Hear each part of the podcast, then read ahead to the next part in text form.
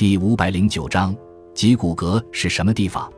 毛晋（一五九九至一六五九年）是中国明末著名藏书家、出版家。毛晋字子晋，号钱在，江苏常熟人，家父，是读书和宋元经本明钞。毛早年屡试科举不第，三十岁时隐居故里，变卖田产，在七里桥建集古阁，另在问余庄和曹溪口构筑两阁。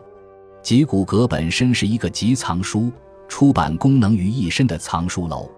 毛晋为搜集真集秘本，不惜公开贴榜，高价求购。对于真本，往往暗夜论值，共收得图书八点四万册。集古阁内的图书是作为校勘的样书。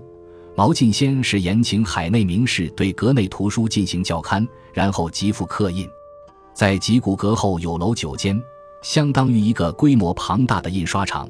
其间工匠最多时达数百人，其先后刻书六百多种，为历代私家刻书最多者。其中的十三经注书、十七史、文选礼注、金代秘术等相当知名。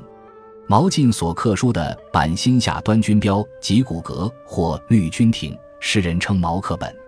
他所刻的书以校勘详明、雕印精良而行销全国各地。所刻书目存于《集古阁校刻书目》等书。